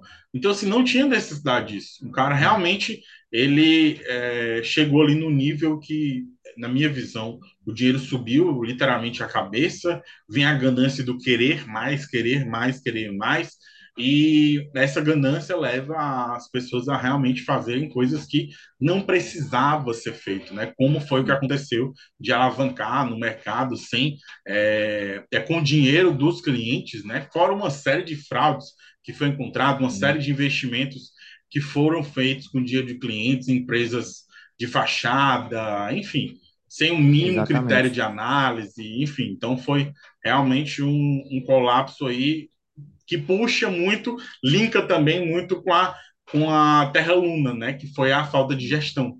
Então, na FTX também foi falta de gestão, porque se existisse o um mínimo de gestão, o mínimo de auditoria na empresa, eu acredito que isso não teria acontecido. Com certeza. E isso é um gancho que, que você falou aí que traz um pouco para maturação do mercado, né? Porque é, por mais que seja muito fatal esse acontecimento, assim, de muita gente ter perdido grana mesmo, assim, muito dinheiro, né? Porque muitas vezes a, a pessoa nem tem tudo em Bitcoin, mas ela coloca saldos absurdos na corretora e se Tu expõe conhece alguém que perdeu corretora, né? dinheiro? Não direta, não, pessoa próximo não. Eu conheço de pessoas que eu acompanho na internet que sim mostraram assim extratos de 500 mil reais, de mais de um milhão lá de saldo na corretora preso é, impedindo o saque, cara. Isso Quem é é que assim, tem é, um milhão e deixa na corretora? Meu Deus entendeu? Então, esse é o tipo de coisa que as pessoas podem acabar fazendo, tipo de erro, né? Que a gente fala, cara, corretora não é carteira, então você Sim, não jamais deve usar uma corretora como um lugar para você estocar o seu dinheiro. Não, ela não é um banco, ela não é uma carteira. Ela é uma corretora. Então você entra lá para usar o serviço dela, que é de comprar e vender, e sai. É que nem uma, Isso, um, um mercado, né? Você vai com o seu dinheiro, compra o seu bem e sai com o seu bem. Você não fica lá, não, guarda para mim aí meu arroz. Você não pede, você não pede pro caixa do supermercado guardar o arroz para você que você vai pegar semana que vem. E você não deixa o dinheiro lá, isso, não, deixa eu deixar o dinheiro aqui, que aí quando eu vier semana que vem eu compro, deixa de saldo aí. Ninguém faz isso em supermercado. E por que que faz em corretora, né? isso, Então, se exatamente. expõe ao risco de corretora, que também é um risco que precisa ser medido, né? Com E trazendo para a maturação do mercado, esse tipo de exposição é, e esse tipo de fato, né, mostra para a gente alguns riscos que as pessoas e os grandes investidores começam a não tolerar mais, né? Porque é um mercado que grandes investidores, grandes capitais vão se expor e eles vão exigir cada vez mais transparência, cada vez mais protocolos e tal. E isso tende a ser até positivo no longo prazo, mas muito traumático no curto prazo, né? Sim, com Com, certeza. com desvalorização, com perda de dinheiro das pessoas, perda de, de liquidez no mercado, né? Tudo isso, mas que tende a ser por um curto espaço de tempo, né? É, tudo tende a voltar para um ponto de equilíbrio aí no mercado com os anos, né? Com certeza, com certeza. E já aproveitando o gancho aí do colapso da FTX, depois disso nós tivemos outro, não vou dizer baque, mas outro é, rumor muito forte no mercado, né, que é, causou um certo pânico aí do mercado, que até a gente na época estava compartilhando, né, é, as, as postagens sensacionalistas aí de alguns influenciadores e por aí vai sobre os rumores, né, da, sobre a Binance, da Binance não ter realmente liquidez, não ter é, os fundos de fato dos clientes na exchange e assim sucessivamente. E um ponto positivo que eu achei muito interessante, cara, nesse, nesses rumores aí da, FT, da, da Binance, foi que em nenhum momento eles bloquearam saque, nada. Pelo contrário, eles mantiveram a postura de comunicação com os clientes. O Cizi estava direto postando no Twitter e por aí vai. Então, assim, muita gente realmente é, retirou, né? Saque, retirou os, os, as criptos da Binance. Teve até um dia que deu, acho que foram 8 bilhões né, de dólares Foi. retirados da Binance. Então, assim, foi um teste da história, né? é, foi. Então, assim, foi um teste gigante. E os caras conseguiram honrar com todos os saques, tudo bonitinho, comunicação ok, por aí vai. Então, não tem como garantir, né, que a Binance É, não é uma FTX da vida, só que, assim, é, isso já mostra um diferencial gigante que nenhuma das duas, puxando aqui, né, é, é, fazendo uma visão panorâmica, retrospectiva aqui desses últimos acontecimentos da FTX e da Terra Luna, nenhuma dessas duas tiveram essa, esse gerenciamento de crise que a Binance teve. Nenhuma delas. exatamente. A gestão de crise é muito diferente, foi muito diferenciada pela, por parte da Binance, né? O, can, o canal de comunicação principal ali acabou sendo pelo Twitter, né? Que é muito ágil, as, as informações rodam muito rápido. E a todo momento, a Binance tranquilizou muito seus clientes com simples, simples fatos assim, gente, tá aqui ainda, vocês ainda conseguem sacar. É. E o CZ, que é o, o CEO lá da Binance, tirando, tirando até ondas, assim, de Foi, tipo, tirou onda, legal.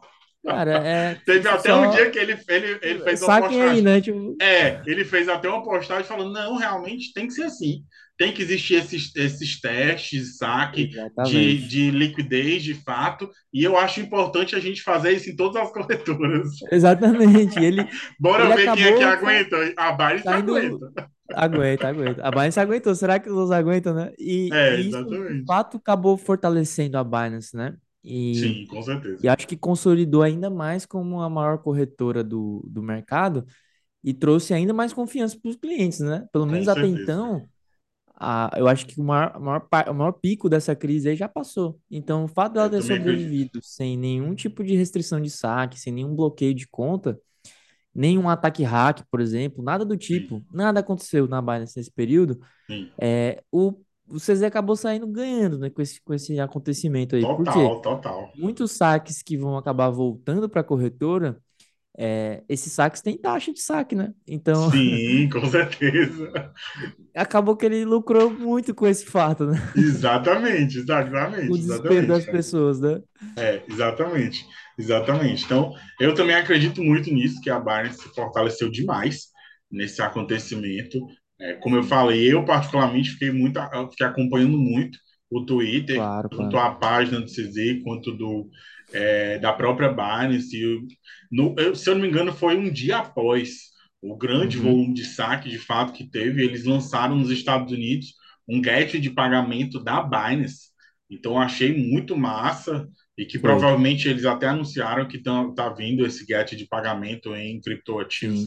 É, para o Brasil também. Então, cara, os caras continuam já tá contratando o pessoal da família Haddad, pô. Nossa, velho, sem comentários. sem é comentários. Não, mas isso é interessante dizer, né? O, o É, não, com CZ, certeza. ele tem uma, uma perspectiva muito diferente, né? Ele faz uma aproximação com os reguladores de cada país. Isso é Sim, fato. Tipo, é. É, a gente É pode até importante, né, cara? Não tem pra onde correr. apontar aqui, sei lá, críticas e tal, moralmente em relação a isso, mas fato é que ele, ele sabe tatear muito bem. Não à toa a Binance cresceu globalmente, né? Em todos os países Sim, com diferentes culturas, diferentes regulações, etc e tal, a Binance se consolida e toma logo a liderança do mercado. Quando a Binance veio para o Brasil, é, foi muito rápida a ascensão, né? Ela foi. dominou o mercado assim numa velocidade absurda. Absurdo, cara. Menos Absurdo. de um ano ela já virou líder de mercado. Então, É. é, isso mostra como o CZ enxerga a política de expansão da Binance de forma até positiva nesse contexto, né? De que ele acaba sendo bem recebido, digamos assim, nos Sim, com países. certeza. Com certeza. Fora que, assim, cara, teve- tiveram até algumas críticas, né, em relação na época que o, a Binance começou a exigir algumas declarações de imposto de renda de clientes aqui no Brasil e por aí vai. E algumas pessoas comentaram comigo isso, ah, não sei o que, a Binance agora está pedindo e tal, não sei o que. Eu falo, cara, a Binance está no Brasil, quer se instalar, quer abrir escritório. Na época eles não tinham aberto escritório aqui no Brasil, quer abrir escritório no Brasil. Eles têm que seguir as regras brasileiras, Tem cara, não tem para onde correr, entendeu? E isso é até bom porque mostra a seriedade, porque se fosse outra, simplesmente não, não quero e ponto final e o pessoal ia continuar usando, não ia para onde correr. Só que eles estão Exatamente. mostrando a seriedade em relação a isso de transparência, né? Transparência com os órgãos reguladores e por aí vai. Exato. Então, isso tudo, querendo ou não, gera mais segurança. É, Sem e é dúvida. até melhor que seja assim, porque imagina só, é, uma, uma corretora dessa não não abaixa a cabeça para um órgão regulador desse, que não sei o que, não sei o que. Cara, como é que ia ser? Entendeu? Aí vem uma retaliação aí dos órgãos fiscalizadores e isso. todo, mu- todos os clientes saem, saem perdendo, né, com isso. Exatamente, exatamente, exatamente. Então, isso eu vi como um ponto positivo. Lógico que essa questão da centralização não é bacana, né? No mercado cripto, mas, cara, corretora, tem né? correr. Pelo nível que eles chegaram, não tem como você passar despercebido nos países, principalmente pelo volume que eles movimentam no Brasil. Não tem com como, cara. certeza. É algo inevitável, né? Assim, algum grau de centralização é inevitável, mas você, como investidor, como usuário da tecnologia, precisa entender uma forma inteligente de usar essa centralização ao seu favor, né? Porque Sim, qual, quais vantagens tem a Binance? Poxa, lá tem um volume, uma liquidez absurda. Talvez absurda. seja é um, uma das corretoras, assim, em qualquer mercado, seja uma das corretoras que mais tem liquidez, né? De Sim. bilhões, dezenas de bilhões por dia são movimentados lá de dólares. E é uma coisa muito rara de se encontrar aqui no Brasil, a gente ter acesso a mercados com tanta liquidez, né? É, verdade, verdade. E é Então, uma é coisa algo até que eu que. explico, que eu explico para as pessoas, cara, que estão começando a investir nesse mercado e que a maioria das pessoas não tem essa noção, né?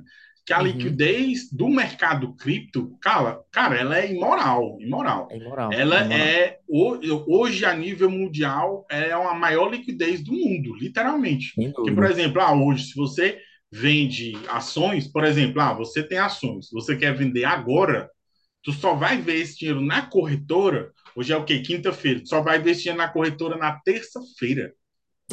Terça-feira vai cair na tua conta na corretora e tu saca para tua conta. Agora, se Exatamente. tu tiver criptoativos e tu quiser vender agora, em menos de cinco minutos, literalmente, tu consegue vender e tu consegue Imenso. sacar para tua conta bancária, cara. Sim. Olha a liquidez rápido. disso, bicho. É É. absurdo, E absurdo, absurdo. 24 horas por dia, 7 dias por semana, né? Sete dias por semana, parou. literalmente. Literalmente. Então, é, é absurdo esse nível de inovação, né? Quando a gente fala de novo dinheiro, etc e tal, é, ainda com a centralização, continua uma tecnologia muito disruptiva, né? Muito Sim, disruptiva. Quando a gente compara com outros mercados, assim, é, é, é desonesto. é verdade, é verdade. E é, um- é um futuro que eu, eu, eu particularmente vejo muito como um, um futuro inevitável para o mercado global. Inevitável, a inevitável. questão da tokenização dos ativos. As dúvida. ações eu acredito que vão ser tokenizadas muito em breve, tanto ações americanas quanto ações brasileiras, porque precisa, cara. Precisa. Precisa dessa inovação e precisa dessa liquidez maior, porque, cara, não Sim. faz sentido. Não faz Não. sentido. Na era da tecnologia, a gente esperar três dias para uma venda que a gente 2022, executou agora, o dinheiro cair na nossa conta, que na verdade, se a gente for parar para analisar, nem, não são três dias, né? São cinco, porque eu estou então, contando sim. três dias úteis. Só que ainda tem um final de semana. Não faz sentido eu esperar cinco dias para eu ver o dinheiro de um ativo que eu vendi agora. Qual sentido isso faz? né? E esse, esse dinheiro ele fica onde durante esses cinco É, dias?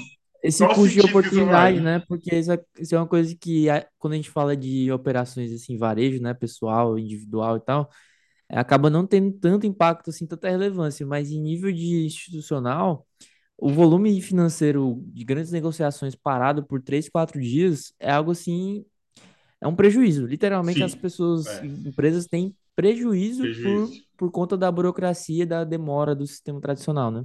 Verdade, verdade. É complicado. Então vamos lá. Cara, eu tava fazendo uma análise, né, das máximas e mínimas aqui do ano de 2022 do Bitcoin e do Ethereum, né? E eu tava vendo, cara, que em fevereiro, né, em fevereiro o Bitcoin bateu 48.189 dólares, foi a máxima desse ano. É, e agora, em novembro, né, no fatídico dia da, do colapso da FTX, nós chegamos à mínima de 15.476 dólares, cara. Oportunidade gigante. E aquele, aquele conhecido lá que eu te falei, querendo comprar 15 mil e ele perdeu essa oportunidade. Cara, e olha ai. só que, que, que loucura, né? O, o Bitcoin, ele chegou, ele retornou a preços de alta oportunidade, mas por pouquíssimo espaço de tempo, né? Curtíssimo espaço de tempo. Na, no Corona Crash lá, a gente teve a oportunidade de comprar Bitcoin a 3 mil e poucos dólares, em pleno 2020. Nossa, Algo que foi, assim, chocante, né? Eu lembro que na época é, eu, eu tinha um capital justamente para a oportunidade, e eu entrei com 100% desse capital, assim, foi absurdamente, de eu, voadora, de voadora. chocado, né? Porque para quem tava no mercado lá desde o, da alta para 20 mil dólares, em que a mínima dessa alta, da- do ciclo anterior, a mínima do ciclo anterior tinha sido em torno lá dos 3 mil e poucos dólares, ver de novo o preço nesse patamar é assim, é, foi uma oportunidade, uma oportunidade única. Assim Sim, como eu acho que talvez a gente não tenha chegado no fundo ainda, mas já são oportunidades raríssimas que a gente vê assim por, pou- por curto espaço de tempo, né, no ciclo de mercado. Exatamente. Exatamente. Falando de oportunidade, ó, o Ethereum, o Ethereum, hum, a máxima de 2022 foi 3.900 e a mínima foi 881 dólares. E uma coisa até que eu estava observando, cara, essa essa mínima foi em junho, não foi agora em novembro. Ou seja, agora em novembro, no fatídico colapso da FTX, caiu, né, para quase mil dólares, só que não caiu para menos de mil dólares, como em Exatamente. junho, é, que foi de fato é, a época que começou lá a- a- o aumento de juros, de fato, nos Exatamente. Estados É, Unidos, o hoje está Ethereum em torno de 1.200, né? Aí, então já ainda assim é 50% acima dessa mínima, né? Exatamente, Ainda é exatamente. uma alta, ainda está numa faixa de preço muito interessante, mas ainda pode dar muita oportunidade ainda no Ethereum, Com né? certeza, com certeza, com certeza. É isso. Cara, e assim, as perspectivas, como é que estão as perspectivas para 2023? O que é que Agora os, chegou aquele momento bola de cristal, né? É, bola de cristal.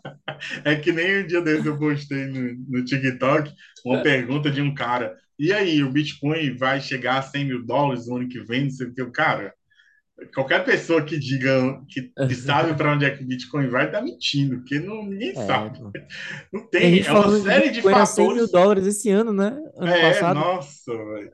É, e, e- assim, essas pessoas elas adoram errar previsões, né? Elas erram em previsões de dólar, elas erram previsões. Eu estava vendo hoje de manhã, a, teve uma grande corretora aqui no Brasil que martelou, decretou ali, ó, final de 2022, a, o Ibovespa vai estar 120 mil pontos. E olha como Nossa. é que tá o Ibovespa agora. Não, não é assim que funciona, né, cara? Não, não é essas, assim, não. esse pessoal adora errar eh, eh, essas, essas cotações, né? E Isso, infelizmente, é fruto ter. da. Isso é fruto muito da ignorância, né? De quem tá no mercado e, e se motiva com esse tipo de notícia, né? Se motiva com esse tipo de análise, como se tivesse algum, algum mínimo grau de garantia de que isso, acontecer.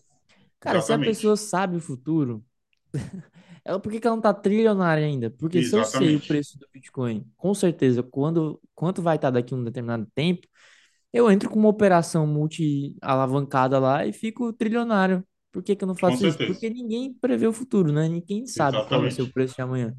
Exatamente. Infelizmente, as pessoas acreditam nisso. Por quê? A gente faz, isso é normal, fazer análise, né? De cenários. Cenários Sim, possíveis, graus de isso. probabilidade e tal. Mas isso não tem nada a ver com previsões. A previsão, ela é muito cega, né? Ela é muito sem fundamento. Exatamente, exatamente. Cara, e assim, uma perspectiva aí para 2022, para 2023 que eu tenho particularmente é de, cara, que infelizmente o preço vai continuar ali andando de lado, não tem para onde correr. Eu acredito que tem que existir para para saúde de fato do mercado cripto uma valorização mínima do Bitcoin, pelo menos voltar para acima dos 20 mil dólares, né? Pelo menos para é, amenizar esse prejuízo dos mineradores, né? De, de realmente conseguir ali, de valer a pena de fato minerar Bitcoin e acessivamente. É, o preço hoje do Bitcoin, na minha visão, não está um preço justo, era para estar tá acima, só que eu, particularmente, quero que o Bitcoin caia mais para comprar mais, né? Só que é, para o justo do mercado, eu acredito que não está um preço justo Acredito que o 2023 não vai ser um ano em que o Bitcoin vá se valorizar absurdamente, como a gente está acostumado aí nos anos anteriores, né? Sim. Mas eu, eu, Júnior, estou me preparando para o próximo halving, né? Então, eu gosto muito de passar essa visão para os mentorados e para outras pessoas de é, visão de médio e longo prazo e realmente aproveitar esses momentos de caos e incertezas para acumular mais bitcoins. Porque É isso aí. é, ao invés de querer ficar comprando do preço certo, é muito melhor você comprar regularmente. É exatamente. A Muito melhor. consistência, no caso do mercado, ela faz muito mais diferença do que o tiro no olho da mosca, né? Isso, Ninguém, exatamente. ninguém acerta o olho da mosca, cara. Então, essa consistência, você se expor constantemente ao preço, eventualmente você vai ter uma média de exposição ali muito positiva, né? Sim, Porque, independente de estar no fundo ou não do mercado, fato é que a gente está em uma região de oportunidade, com né? certeza. Quando a gente olha para longo prazo, o mínimo de valorização aí do preço, pelo patamar de hoje aí, é de mais de quatro vezes, né? Cinco vezes, quatro, cinco vezes. Sim, Então, só essa possibilidade de retomada do preço um dia para o patamar, que nesse raio aí de cinco anos, quatro anos, é muito provável que aconteça, não é certeza, mas é muito provável, né? sim, Essa relação risco-retorno que a gente falou aqui mais cedo, ela é vantajosa.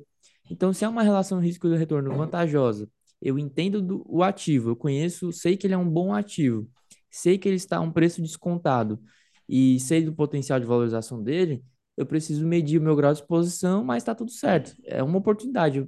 Perder essa oportunidade, sabendo dela, não é nada inteligente, né? sim, Agora, tem que ir com, com o pé devagar, ali, entrando no mar, como uma criança está começando a nadar mesmo, né? É, Bota o primeiro pezinho, vai sentindo e tal. é. Sente se a água tá poucos, gelada, aí depois você decide o que, que você faz. Eu até falo muitas vezes, eu já abri algumas caixas de perguntas e é muito comum ah, quem não entende nada perguntar assim, né? Como eu faço para começar? E apesar do primeiro investimento ter que ser em conhecimento, Sim, eu, eu, eu acho que o que eu fiz me ajudou muito, que foi começar com muito pouco, só para entender o processo de aquisição, de armazenagem, entender mais do ativo por dentro, né, sim, na execução ali, porque por mais que eu tenha pouco ali, minha primeira compra, como eu falei, foi de 50 reais, é, aquilo me manteve engajado em acompanhar o mercado, né, em acompanhar as sim, novidades do, do Bitcoin, do mercado e tal. Então, comece investindo em conhecimento, comece investindo muito pouco para você só de só saber que estar exposto ali, né? Mas para, cara, para 2023, assim, o que eu acho que a gente tem que ter muita atenção, né? Não é que não é nem tanto uma previsão, mas pontos de atenção aí é o ciclo macroeconômico, né? De, sim, de taxa de juros, inflação, tudo isso vão ser aí os principais guias aí do mercado, né? Uma vez que o Bitcoin já é dos principais ativos do planeta, né? Quase entre as commodities aí. Sim, É, tá quase da dimensão da prata e do ouro, né? É, em nível de negociação, mas é, nesse caso, eu acho que atenção à política econômica do, do dólar, no caso dos Estados Unidos, né? Juros, a tendência aí de contínuos aumentos dessa taxa de juros podem sim trazer mais queda para o mercado, mas como você bem falou, né, Júnior, essa possibilidade de mais queda não pode te impedir de aproveitar essa oportunidade, cara, porque se o Bitcoin não cair, você vai ter perdido uma das melhores, um dos melhores pontos de compra dos próximos anos, né? exatamente, exatamente. É. Então, é isso, cara. Vai se expondo e se expondo aos poucos, dentro do que cabe, mantendo uma saúde financeira, né? Priorizando ali contas, contas controladas, né? Que a gente fala, né? No, no questão de gestão governamental, mantenha-se uma pessoa com superávit, né? Isso, exatamente, exatamente. É. Cara, Tem assim, essa balança comercial positiva. É, exatamente. E assim, cara, é, uma das principais estratégias, né? Uma das principais estratégias, acredito que uma das estratégias mais assertivas, isso não só para o mercado cripto, mas para qualquer mercado, é você ter um planejamento de investimento. Então, Planejamento. realmente, você, ah, todo mês ali, todo mês você investe quanto? Ah, eu invisto X. Então, beleza, todos os meses você vai pegar aquele X e você vai investir nos mercados que você quer investir. Se esse Sim, mercado é o mercado de cripto, o mercado de ações, o mercado de fundos imobiliários e por aí vai, não interessa. Mas que você invista regularmente, que você vai estar se expondo a vários é, preços, várias cotações desse ativo e, consequentemente, cara, a constância vai te trazer resultado. Muito melhor do que você exatamente. querer acertar ali na mosca, é, querer encontrar ali o fundo e por aí vai. Então, é muito melhor você ter um planejamento e seguir esse planejamento de fato para investimento. E se você não tem esse planejamento, faça urgentemente. Planejamento, cara, faz o planejamento para o ano 2023. Ó, todos os meses eu vou investir ali 100 reais, 200 reais, 500 reais, mil reais, mas que você siga esse planejamento e vai executando de fato, que com certeza no final do ano você vai ter aumentado ali seu patrimônio e vai ter aproveitado oportunidades no mercado durante todo o ano, né? Ao contrário só de um mês ou outro aleatório que você pegue ali uma grande queda do mercado. Exatamente, exatamente. Entender que o mercado, ele, ele, o preço, ele reflete já muitas vezes o preço reflete uma perspectiva de futuro, né? Então, talvez hoje, aí eu falo talvez por, por conta disso que a gente está falando, né? Não quer dizer que porque pode cair mais, que não vai cair, que, que vai cair Com mais. certeza. Porque muitas vezes o mercado ele antecipa o, a mínima de preço justamente pela perspectiva de um segundo ano muito negativo, etc e tal. Então pode ser que os preços já estejam precificados para o cenário. A gente não tem como saber Sim, disso, né? Então, por isso exatamente. que a gente não pode deixar de aproveitar esse tipo de oportunidade, porque quando o Júnior fala de halving, é, o que ele está querendo dizer é que a gente vai passar em 2024 por um choque de oferta, né? Que é a, a disponibilidade de novos bitcoins, a inflação ali do Bitcoin, ela vai ser reduzida drasticamente, pela metade, né? Pela metade.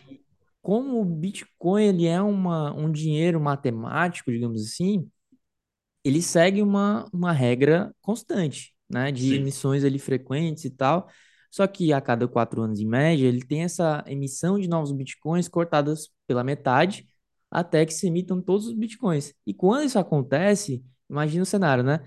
A demanda crescendo continuamente, a oferta até então está crescendo também de forma constante, até que a oferta passa a crescer muito menos do que a demanda. Esse é o tal do choque de oferta que a gente fala, né? E aquela Sim, sim. relação é, oferta e demanda que a gente estuda no colégio, que é bem básica e simples, demanda continua crescendo e a oferta tem uma desaceleração, o preço vai subir. Essa é uma tendência que tem se repetido e que muito provavelmente também vai se repetir no próximo halving, né, lá em Sim, 2024. Então, não estar exposto a esse evento a, da tecnologia realmente não é muito inteligente. Quando você sabe que isso vai acontecer e que isso pode gerar extremas, excelentes oportunidades aí para investidores, por que não estar exposto, né? Por que não começar a entrar nesse mercado agora e não depois que o preço subir drasticamente lá 10, 15 vezes, como pode acontecer e você tá de fora, né? Por que não fazer isso? exatamente. Se aprofunde, Exatamente. busque conhecimento e, e pela falta de, justamente o que a gente estava falando, né? Muitos males do mercado são pela falta de informação.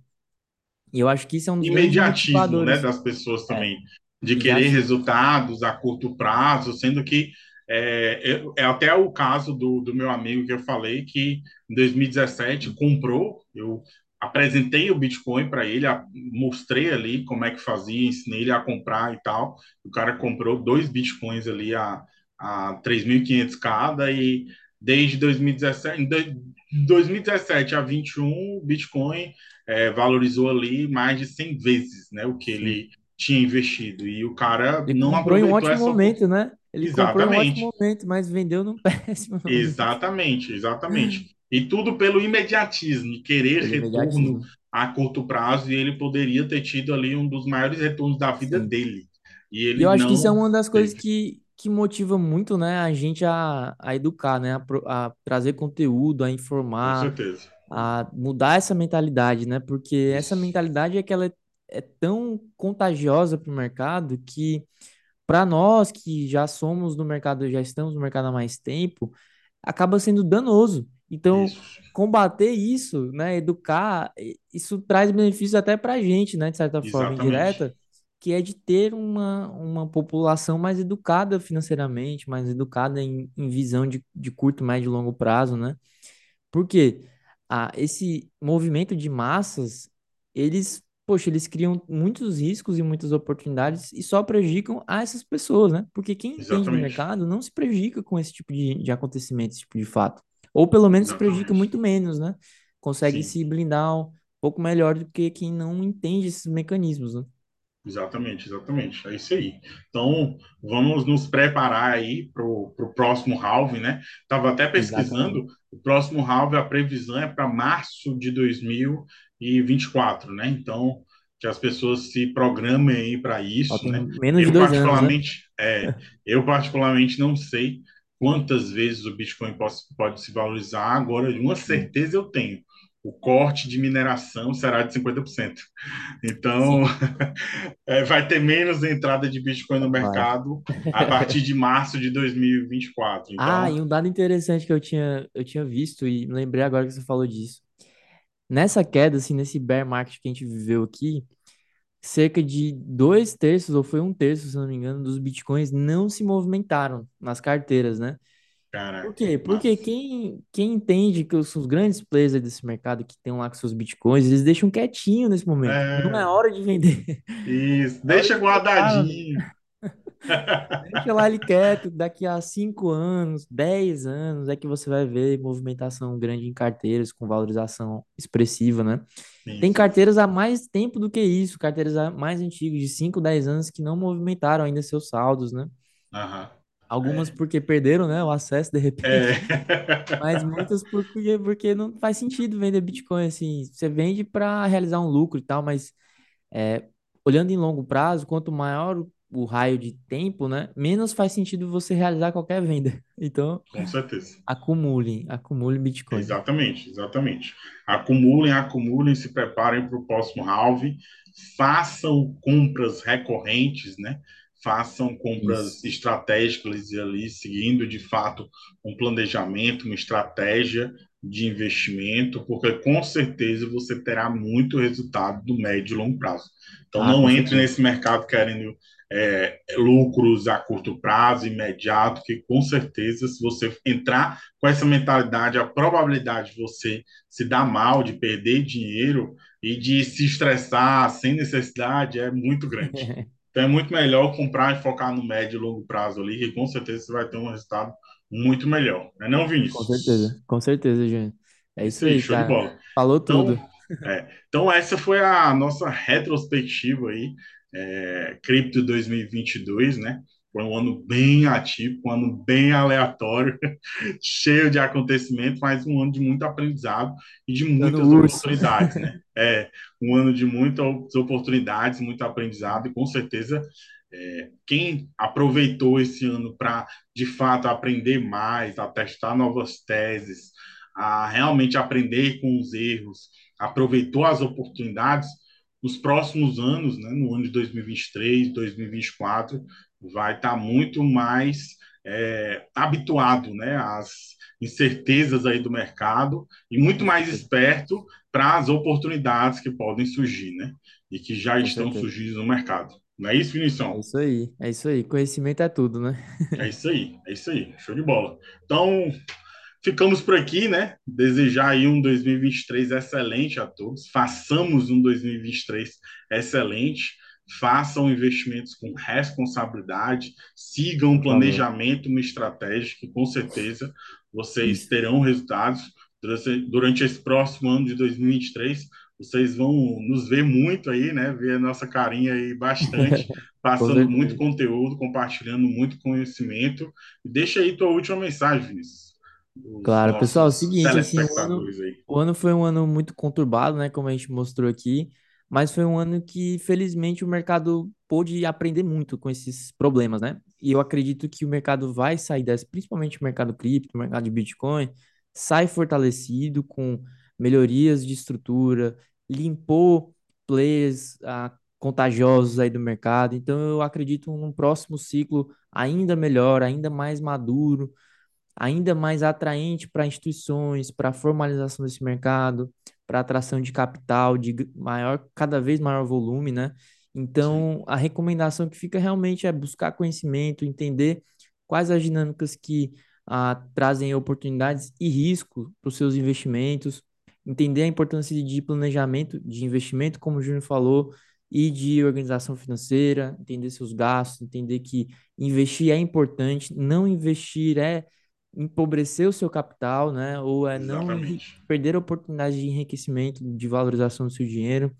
Então, ter isso em mente para que a gente tenha um 2023 é, de aproveitar novas oportunidades que vão surgir, que já estão aí, né? E que também que nos prepare e permita que a gente surfe aí o próximo ciclo de valorização e de retomada que tende a vir aí, né? Não, nunca Exatamente. saberemos, mas a tendência é que venha para os próximos anos. E finalizando com o Bitcoin é longo prazo, né, pessoal? Bitcoin não é investimento de curto prazo, não é para você comprar hoje e vender amanhã. A não ser que você faça ali operações de curtíssimo prazo, se prepare para isso, mas no geral, ele é um investimento a longo prazo, né? Entenda os ciclos de mercado, entenda os ciclos macroeconômicos, os ciclos do próprio Bitcoin. Tudo isso vai te permitir aí a tomar melhores decisões com o seu dinheiro. É isso aí. Fazer, é, falar igual aquele meme lá. A tendência é de alta, a tendência é de alta, é de alta infinita. Às vezes Tem corrige em correçõezinhas, 70%, 80%, mas depois valoriza é mil por isso. É isso, pessoal. É isso, É isso prepare aí, aí é para mais aí. uns 80, 70% de queda. Só É isso aí, vezes. faz parte do game, faz parte do game. Então é É isso, isso aí, pessoal. gente. Essa foi a nossa retrospectiva Cripto 2022.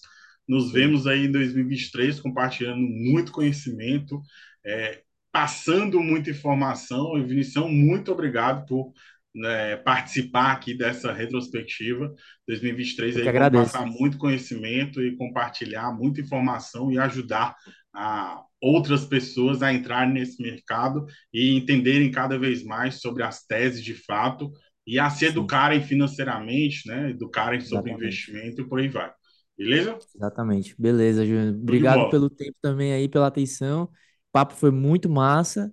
E espero que tenha somado muito aí para todos que acompanharam, né? E, e viram aí nossa, nosso bate-papo. Com certeza, agregou demais. Então, nos vemos em 2023. Vamos que vamos. Segue o plano, Vamos, né? vamos. Como a gente fala. Segue o plano, segue o plano. Valeu, irmão.